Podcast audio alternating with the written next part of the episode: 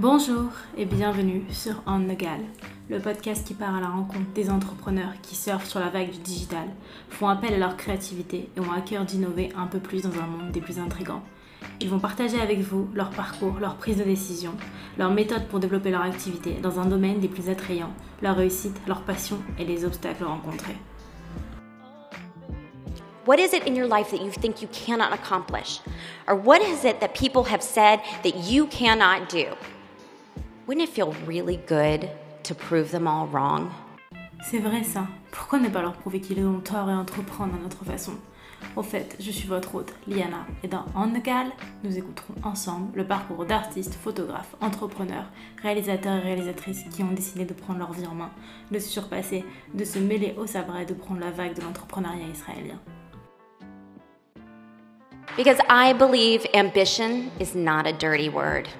It's just believing in yourself and your abilities. Imagine this. What would happen if we were all brave enough to believe in our own ability, to be a little bit more ambitious? I think the world would change. Au gré de mes recherches et de mes rencontres, à travers une conversation stimulante, je reçois des personnes qui ont décidé de prendre leurs rêves en main et de réaliser leurs projets au cœur d'un pays si jeune que cela en est encore surprenant. Nous ne resterons pas seulement au cœur de la Startup Nation. Mon temps de parole semble écoulé. Et pour le mot de la fin, je vous laisse avec Kerry Washington. Your confidence is all the confirmation you need to stay positive and uplifted. You know yourself. You know your worth. You know you are magic. And you know that it's handled. Bonjour et bienvenue sur Un Megal, le podcast des entrepreneurs qui surfent sur la vague. Je suis ravie aujourd'hui d'avoir pour invité Caroline Natal pour ce nouvel épisode. Avant d'entrer dans le vif du sujet, Caroline, j'aimerais, comme l'ensemble de nos éditeurs, en savoir un peu plus sur toi. Alors d'où viens-tu, qui es-tu et que fais-tu? Alors, je suis à Boulogne-Billancourt, je suis en région parisienne et euh, j'ai commencé à travailler très jeune puisqu'à 18 ans, euh, j'étais déjà sur le marché du travail. À 19 ans, euh, j'étais responsable de boutique dans le prêt-à-porter premium. Et après, j'ai eu différents postes dans lesquels j'ai un peu touché à tout côté marketing, commercial et événementiel. Donc j'ai vraiment démarré l'événementiel assez tôt puisque dans, dans, tous les postes que j'ai occupés, euh, j'organisais soit des séminaires d'entreprise, soit des événements commerciaux, des choses comme ça. Et à titre personnel, j'organisais aussi tout ce qui était mariage, entamement de vie de jeune fille. Depuis euh, très jeune, ça a toujours été quelque chose qui me qui m'animait. Donc ça fait deux ans maintenant que je ne fais qu'à temps plein ce que je fais aujourd'hui, c'est-à-dire organiser des événements euh, autour du couple et de la future mariée, donc que ça soit des enterrements de vie de jeune fille, donc en France à Marrakech, ou que ça soit euh, bah, du mariage, que ça soit des shoppings euh, de mariés, de demoiselles d'honneur aussi, puisque j'ai beaucoup travaillé dans la mode avant, donc c'est quelque chose qui m'anime et, et, je prends beaucoup de plaisir à les accompagner dans leurs essayages aussi.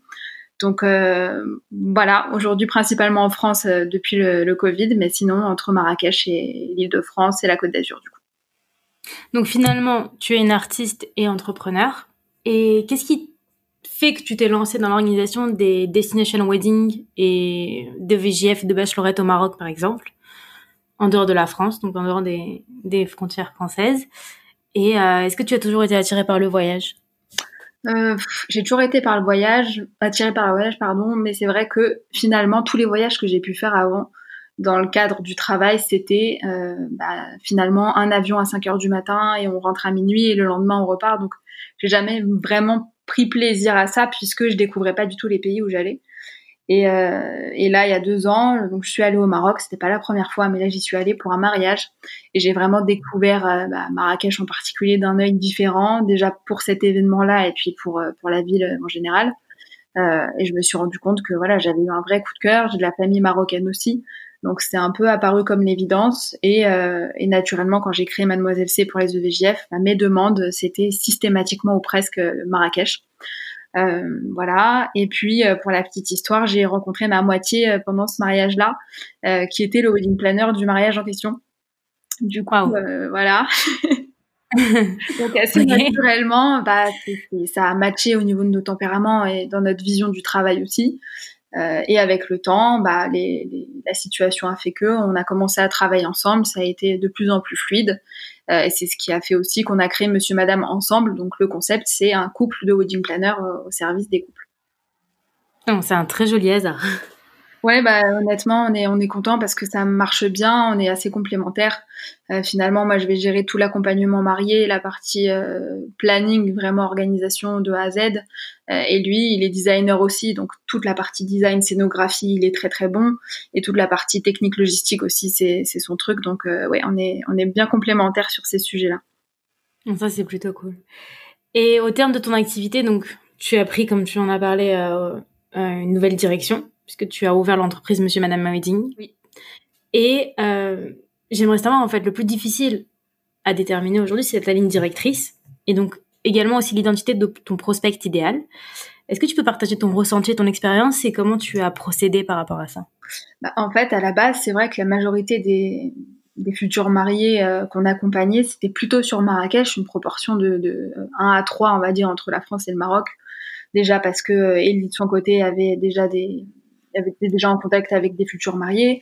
Moi, c'était plutôt sur la France ou alors sur le Maroc parce que souvent, quand j'avais un EVGF à organiser, ça basculait sur un mariage, soit pour une des demoiselles d'honneur, soit pour la future mariée en question.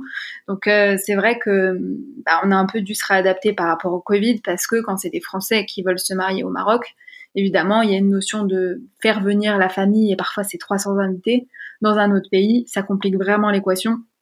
Donc on a vraiment dû s'adapter sur ça et euh, du coup on est tous les deux sur la France, on va dire à 70% du temps. Euh, et la majorité des demandes qu'on a pour l'année 2020, ça sera plutôt sur la Côte d'Azur puisque c'est là où on a fait basculer les mariages euh, marocains pour la plupart en fait. Mhm. Pour donner en fait le côté un peu méditerranéen et soleil. Ouais, c'est ça. C'est on leur laisse le soleil, on peut leur laisser aussi un peu d'esprit déco euh, pourquoi pas, mais en, en, beaucoup plus simple pour eux en termes d'organisation. Oui, c'est beaucoup plus simple au niveau aussi de la logistique, que ce soit pour vous ou pour eux, en fait, par rapport à, au fait de faire venir les familles et de, et de, de créer, en fait. Euh, voilà, scénographie peut rester la même s'ils désirent, dans ce cas-là. Complètement, ouais, c'est ça. Et pour la petite anecdote, outre la situation sanitaire qui a dû créer de nombreuses conséquences sur ton activité, quel a été ton plus grand challenge? Euh, Le plus grand challenge, je dirais que, en fait, euh, avant de vraiment développer la partie française pour les mariages de cet été, on en avait principalement au Maroc. Et ce qui s'est passé, c'est qu'on a investi dans beaucoup de matériel, beaucoup de, de, de décoration, parce que voilà, comme comme je te disais, Eli, il est c'est un très bon designer qui adore créer des meubles, des choses comme ça pour les événements. Au Maroc, c'est pas du tout comme en France, c'est-à-dire qu'on peut faire fabriquer pour l'événement et, après entre guillemets le, relouer sur demande et voilà. Donc on fonctionnait quand même beaucoup comme ça faisait beaucoup fabriquer les choses. on s'est on retrouvé avec du matériel euh, bah, qu'il a fallu, euh, enfin qu'il faudrait relouer. Donc ça c'est quelque chose qui est assez compliqué à gérer pour le moment puisque bah, on bascule plutôt sur la France. Donc je dirais que le plus gros challenge c'est celui-là, c'est finalement bah, de, de, trouver un équilibre entre ce qui a été investi et, et ce qu'on va pouvoir euh, honorer comme événement sur cette année et l'année prochaine. Mmh Donc après c'est une question aussi de financement. Parce que le Covid atteint surtout en fait cette partie-là. Bah oui, ouais, ça c'est malheureusement c'est le cas de tout le monde. Hein. C'est vrai que mm. on n'a pas le secteur le plus euh, euh, voilà le plus le plus euh, profitable euh, du moment, mais bon voilà c'est comme ça. On ne pas ce qui nous passionne, hein, mais euh, voilà c'est ouais, c'est quelque chose où bah on cherche encore toujours des solutions. Mais de toute mhm. façon, je pense que les solutions, elles vont apparaître au fil du temps un peu naturellement. Et voilà, on, apprend à être patient, même si c'est pas forcément dans notre nature, surtout pas pour moi. Mais euh, voilà, ça fait partie du jeu. C'est comme ça. On a pris une décision. Maintenant, on va au bout. C'est ça, et s'adapter surtout. Ouais, je pense que c'est une adaptation par rapport aux nouvelles règles sanitaires et, euh, et aux restrictions en fait. Euh, par bah, Après, je envie dire que l'événementiel c'est aussi beaucoup ça. Hein. Si on ne sait pas s'adapter, euh, s'il y a une, une, grosse pluie, si euh, la future mariée deux semaines avant l'événement, elle aime plus du tout le, le, rouge et elle veut de la pampa et du que naturel, bah ça arrive. Donc il faut. Ah oui, ça arrive. Ça. Et surtout, surtout dans les cas qu'on a là et je, je le vois parce qu'il y a des mariés qu'on suit depuis un bon moment maintenant et qui ont décalé leur date à cause du Covid. les goûts changent complètement. Parce que en fonction des saisons aussi. En fonction des saisons, et puis surtout, à force de voir toujours la même chose, on se lasse. C'est le cas de, enfin, c'est l'être humain en général qui est comme ça. Alors, une future mariée qui en plein Covid a en plus beaucoup de temps, euh, qui passe beaucoup de temps sur Pinterest, sur Instagram et tout ça, et qui a choisi un thème il y a un an et demi. Aujourd'hui, elle voit bien qu'il y a des nouveaux, il y a des nouvelles tendances qui émergent. Elles ont envie de changer. Donc, euh, oui, bien sûr. Et puis c'est l'adaptation, c'est l'essence même du métier. Exactement. Donc, ce qui est normal en même temps pour une mariée de de, vouloir changer en fait. Bah oui, bah oui. Après, c'est elle la de toute façon. Ouais. Et sa scénographie en fait va dépendre aussi de ses goûts. Enfin voilà, tout va changer en fonction de ça et puis la saison donc. Euh, si c'est un mariage en hiver et qui devient un mariage d'été, euh, oui. là on va, on va tout changer. Quoi. ça, et puis le lieu, c'est vrai que c'est très compliqué d'imaginer une décoration tant qu'on n'a pas le lieu, puisqu'il y a des lieux qui suffisent complètement à eux-mêmes, et il y en a d'autres euh, qui ont des emplacements qui sont top, avec euh, beaucoup d'atouts, mais qui sont assez neutres, et que du coup il faut habiller. Donc ça dépend mm. vraiment beaucoup du lieu. C'est très compliqué de parler de, de décoration sans savoir bah, ce qu'on va décorer et ce qu'on va habiller comme, comme environnement.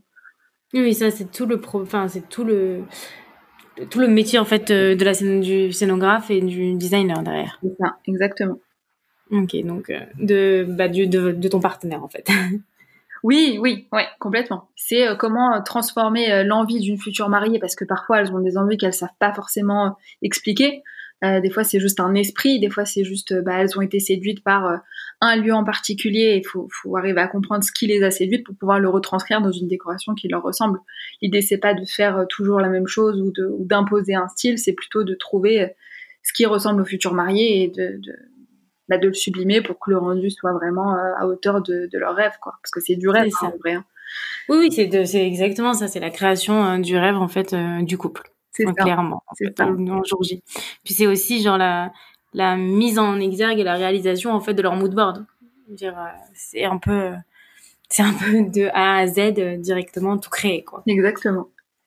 Donc euh, c'est ça en fait le côté créatif est, est fabuleux là dans ce métier là. Bah honnêtement c'est après c'est vrai que c'est des métiers différents mais qui se rejoignent beaucoup. Après, je pense que c'est aussi une question de sensibilité. Il y a des gens qui ont plus ou moins de sensibilité esthétique, c'est vrai que, enfin, pour moi en tout cas, c'est super important et pour Ellie aussi, euh, il faut que dans le détail, ça soit cohérent, que ça soit, enfin, voilà, on est, on est peut-être un peu, un peu fou parfois parce qu'il y a des choses qu'on voit que personne ne voit et même les mariés, des fois, elles me disent mais personne ne le voit. Je dis ouais, mais moi je le vois, donc on va le régler quand même. Hmm. Euh, voilà, c'est, ça dépend. C'est les petits détails aussi. Ouais, mais pour moi les détails font la différence. Euh, donc Parfois, ce qui fait qu'on aime un lieu ou qu'on aime, euh, je sais pas, moi, une robe pour la robe de mariée, ça va être un détail. Parfois, c'est ce qui va faire tout. Donc, euh, ah oui, bien sûr. C'est ce qui change. Euh, enfin, c'est ce qui change de tout au en fait. Exactement. Et donc, en fait, là, j'aimerais juste enchaîner sur le côté entrepreneurial de ton métier. Oui. Donc, ton parcours de formation a commencé donc il y a 10 ans ou un peu plus, et tu as décidé de réaliser de nombreuses prestations au Maroc. Donc, tu as expliqué pourquoi. Je suppose que plusieurs étapes ont été décisives avant de créer ta marque éponyme donc Mademoiselle C en 2019. Et donc j'aimerais définitivement en savoir plus. Surtout comment tu as développé ton réseau de fournisseurs, donc c'est-à-dire en dehors des frontières françaises, oui. où tu as déplacé en fait tes bureaux maintenant, ou si c'était le cas auparavant, et de quelle manière en fait tu travailles avec eux? Bah, En fait, l'avantage qui était énorme que j'ai eu, c'était euh, bah, du, coup euh, Elie avec qui je travaille, et Marrakchi et vit là-bas. Donc bon, aujourd'hui on est entre les deux villes, il est principalement en France maintenant, mais de base, il, est Marrakchi, il est né là-bas. Donc c'est vrai que ça a vraiment facilité les choses en termes de, contact, d'échange, de négociation aussi, parce qu'il parle arabe couramment, ce qui n'est pas mon cas. Donc il m'a énormément aidé sur ça et orienté sur ça. Euh, et après finalement, bah, on se rend compte qu'il y a un côté humain au Maroc et en tout cas pour Marrakech, euh, moi je parle de Marrakech, euh, qui est qui prône sur tout le reste sur tout le reste ou presque vraiment. C'est que euh, il suffit qu'on ait vraiment un bon contact avec quelqu'un avec un lieu avec euh, un prestataire euh, que ça soit de la déco que ça soit juste je sais pas moi des, poufs berbères parfois ça va démarrer par ça et ensuite ça va s'enchaîner sur d'autres choses. C'est le contact qui va faire que et, honnêtement c'est allé assez vite parce que il, a suffi que j'ai euh, une dizaine de VGF organisés à Marrakech pour du coup bah, bien connaître les lieux, échanger avec euh, avec les prestataires. Et une fois qu'on a ce bon contact, bah voilà, on essaye de travailler en gagnant-gagnant, on se fait confiance et on avance dans ce sens-là. Donc euh, ouais, je dirais que c'est le rapport humain et c'est bah, aussi l'atout que j'avais avec Ellie qui était sur place et qui du coup bah, m'a fait gagner beaucoup beaucoup de temps dans la sélection des prestataires. C'est ce qui fait la différence en fait pour toi, le rapport humain étant ça, en fait au Maroc. Et, le sens de la négociation que j'adore là-bas, qui est juste, on part dans, on est dans une démarche où on veut que tout le monde gagne. Donc, euh, on n'est pas dans une notion de, trop formaté, ni dans une notion d'arnaque ou quoi. Si on, on, a un rapport de confiance qui est installé et que tout le monde gagne, et bah voilà, tout le monde est content. Et, c'est vrai que ça a toujours été un peu mon mode de fonctionnement, même avant dans des postes où rien à voir. On a développé, je sais pas moi, un coffret pour Jack Daniels par exemple. Euh, mhm. Finalement, ce qui a fait que ça a bien marché, c'était bah, de bien comprendre qui on avait en face de nous euh, et de, de, de, faire quelque chose qui soit un peu différent, qui sorte du lot et où, au final tout le monde a été gagnant, nous parce qu'on a eu le marché et eux parce qu'ils ont réussi à sortir quelque chose qui sort complètement du lot et qui a fait qu'on a communiqué sur eux. C'est vraiment la démarche euh, que j'ai toujours eue et, et que j'aurai toujours, je pense, parce que je je vois pas les choses autrement et Ellie aussi. Donc euh, ouais, pour moi c'est aussi ça. C'est aussi de voir les choses dans l'ensemble en se disant au-delà du fait qu'on a besoin de quelqu'un, c'est qu'est-ce qu'on peut apporter aussi à cette personne pour que ça marche dans les deux sens quoi. Mmh. Ok, d'accord. C'est très intéressant et puis c'est ça qui fait l'essence en fait. Euh, la différence en fait entre le côté parisien et le côté euh, Marrakech. Ouais, mais après c'est honnêtement on peut l'amener ici et je le vois de plus en plus, c'est que finalement même les lieux avec qui on est en contact là pour les mariages qu'on a cet été par exemple en France, même les prestataires un peu un peu partout, on, a la même démarche, c'est-à-dire que je vais aussi réfléchir de la même façon en me disant bah voilà on a tous des choses à s'apporter euh, que ça soit un œil créatif pour certains que ça soit bah, simplement des nouveaux clients pour d'autres ça soit développer le potentiel d'un lieu voilà, et l'idée, c'est vraiment de créer un peu une famille. C'est ce qu'elle dit beaucoup, et, je suis vraiment, je pense que c'est très juste de dire ça de cette façon-là, c'est de créer un peu une petite famille autour des futurs mariés, parce que finalement, c'est censé être le plus beau jour de la vie. Le jour ils doivent être le plus détendu possible, même s'il y a forcément du stress euh, et tout ça.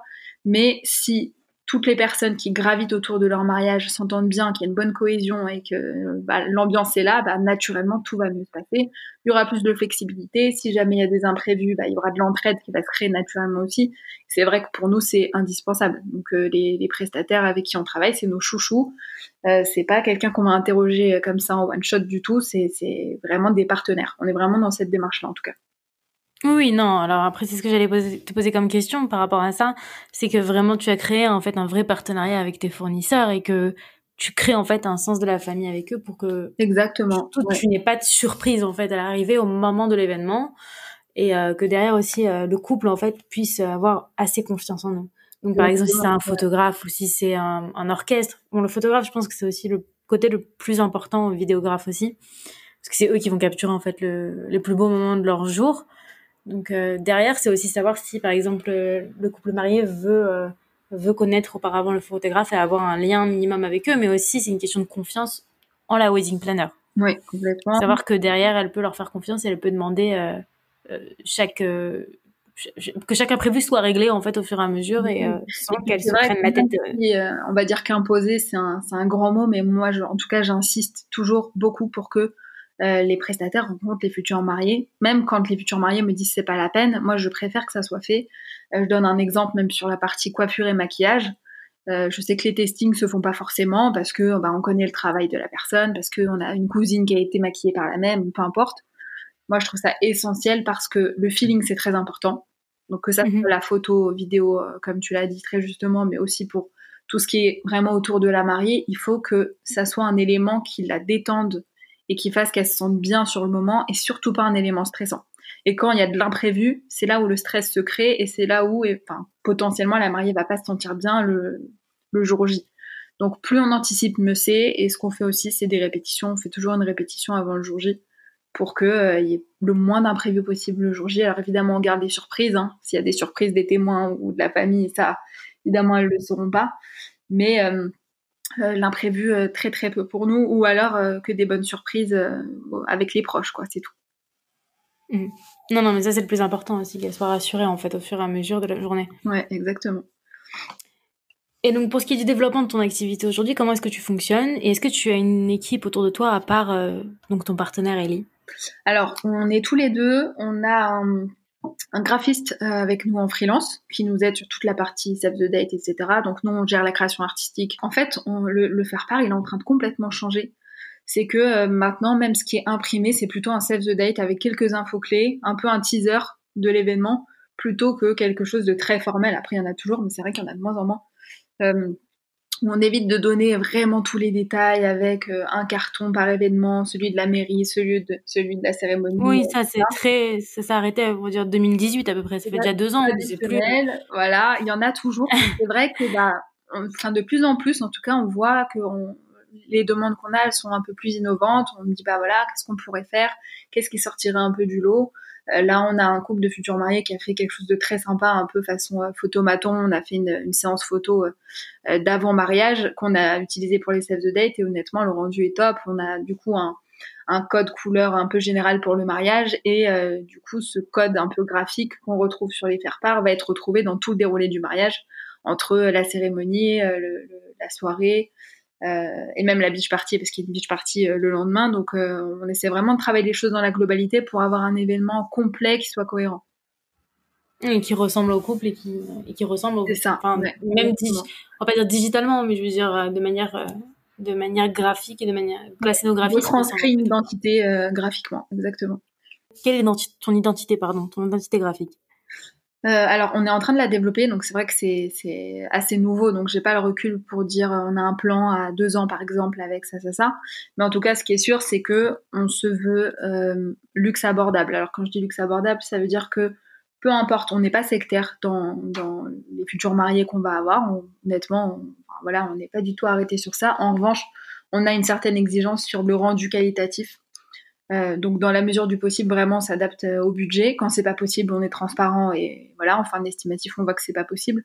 Mais en tout cas, peu importe entre guillemets le type de couple ou le budget, on veut toujours que le rendu soit euh, à la hauteur de l'exigence qu'on a en fait, tout simplement. On veut quelque chose qui soit premium, donc on se veut premium, on se veut pas luxe inabordable où on va travailler qu'avec des Libanais qui ont des budgets de 500 000 euros par mariage, mais en tout cas, on, se veut quand même assez premium, donc ça c'est le numéro un de l'identité.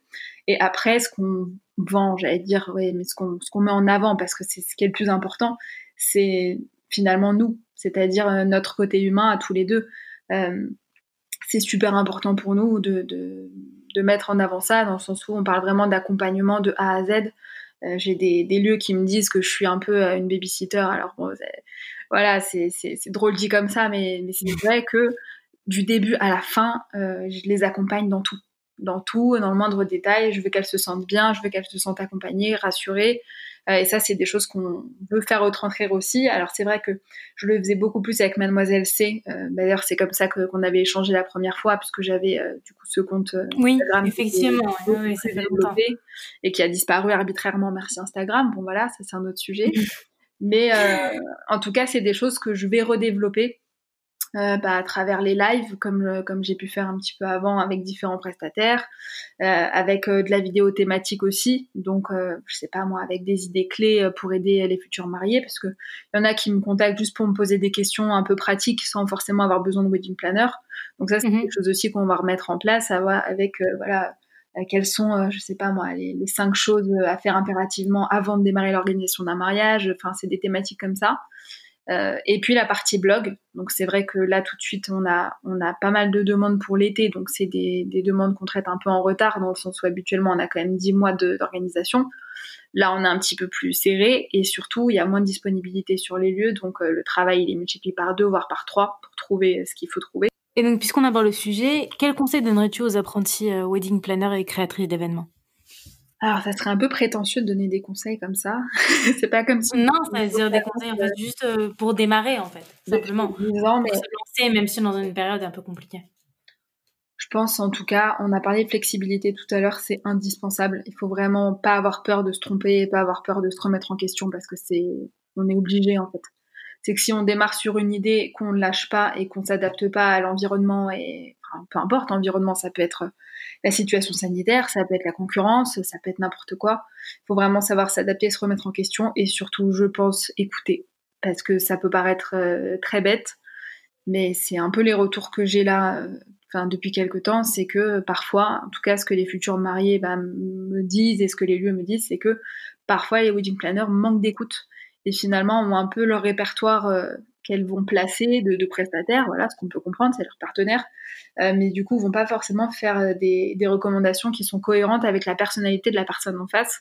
Et je sais que parfois c'est bloquant. Et je pense que nous, notre force, elle est là, elle est dans le fait qu'on adore ça, en fait. c'est bête, mais c'est un peu ce côté, on, adore ce, rapport-là, ce contact-là, et vraiment écouter avant de finalement d'imposer, on n'imposera rien du tout. Euh, c'est pas parce que euh, une future mariée va adorer euh, tel lieu, va adorer un château par exemple, qu'une autre qui a envie de quelque chose de très bohème va aimer aussi. Donc ouais, je dirais que c'est surtout de l'écoute, de la flexibilité et puis d'avoir un bon business plan aussi pour avoir en tête bah, des plans B, C, D, E, parce que, encore une fois, les, imprévus arrivent et que il faut pas se retrouver avec rien comme backup si ça arrive. Quoi. En fait, techniquement, être wedding planner, c'est aussi être la meilleure amie de, ta cliente, de ta mariée. Bah, ça Après, ça dépend, honnêtement. Je, sais qu'on n'a pas du tout euh, tous le même mode de fonctionnement. Mais nous, en tout cas, c'est ça. En tout cas, euh, moi, je sais que je suis vraiment très proche des futurs mariés et des parents aussi, parce que très souvent, les parents, ils interviennent dans l'organisation ou dans les Ben oui, mais, mais c'est super important aussi. Et euh, honnêtement, c'est moi, j'adore ce côté. On fait un peu partie de d'une famille, même si ça dure un an, bah voilà, mine de rien, on passe un an ensemble à s'appeler presque tous les jours, à, être en contact tout le temps, à se voir. Donc, euh, pour moi, si ce feeling est pas là, c'est, moi, je préfère pas prendre un mariage si je vois que, que ça passe pas. Hein. Mais il faut vraiment demander un, un, estimatif global avec tous les pôles et avec le détail de tous les pôles pour bien gérer les choses en temps et en budget pour éviter qu'on se dise, bah, on a tant de budget pour telle partie et qu'on se retrouve au double à la fin, euh, juste avant le mariage. Ça, c'est des choses qui pour nous sont impensables. On s'engage sur euh, un global en fait. Et ça, c'est super important. C'est super important parce que voilà, des échos que j'ai et des futurs mariés qui se sont retrouvés dans des situations compliquées parce qu'ils ont signé pour euh, un, montant global d'un mariage et ils se retrouvent bah, finalement à devoir rajouter 30% euh, du budget d'origine parce que ça n'avait pas très bien été géré ou en tout cas ils n'ont pas assez communiqué dessus en amont donc ça, euh, ouais, c'est transparent. Ça arrive très souvent, ça aussi. Ouais, ça arrive très très souvent et c'est tout ce qu'on veut pas. Pour le coup, on préfère dire trop de choses que, que pas assez. Je sais qu'en tant qu'entrepreneur, la vie personnelle, elle vient parfois être mise en suspens euh, par rapport à ta vie euh, professionnelle. Mm-hmm. Et comment est-ce que tu trouves ton équilibre? Vu qu'en plus tu travailles en fait avec, euh, avec euh, ton partenaire de vie Honnêtement, on, on cherche l'équilibre, on, tâtonne un peu. C'est vrai que trouver un équilibre euh, en période de pandémie, c'est compliqué parce qu'on peut pas sortir, on peut pas finalement couper vraiment. C'est qu'on on se lève, on commence à travailler, on travaille jusqu'au soir. Enfin, c'est on n'a pas vraiment de vie. Euh, mais je sais que jusqu'à on va dire l'été prochain, on va faire nos événements. J'espère euh, là, dans le sud, on va finir les événements à Marrakech. Une fois qu'on aura fait ça, on va se poser, on va répartir les choses de façon très claire pour avoir des moments à nous, parce que pour le moment, clairement, on ne peut pas les avoir, euh, c'est sûr. Mais, mais voilà, je pense que l'équilibre, il se trouve pas comme ça d'un claquement de doigts. Il faut essayer, il faut remettre les choses en question, reposer tout à plat. Et une fois que c'est fait, bah voilà, je, je suis pas inquiète sur la suite. Je sais juste qu'on a un peu, on a quelques mois un peu compliqués qui nous attendent, mais une fois qu'on sera arrivé au bout, euh, on, on le trouvera cet équilibre, on le mettra en place et tout ira bien. et pour finir, quel est ton mantra pour les prochaines saisons et les mois à venir? Honnêtement, j'aimerais avoir une réponse. c'est franchement c'est compliqué et même c'est très compliqué de se projeter d'un point de vue général.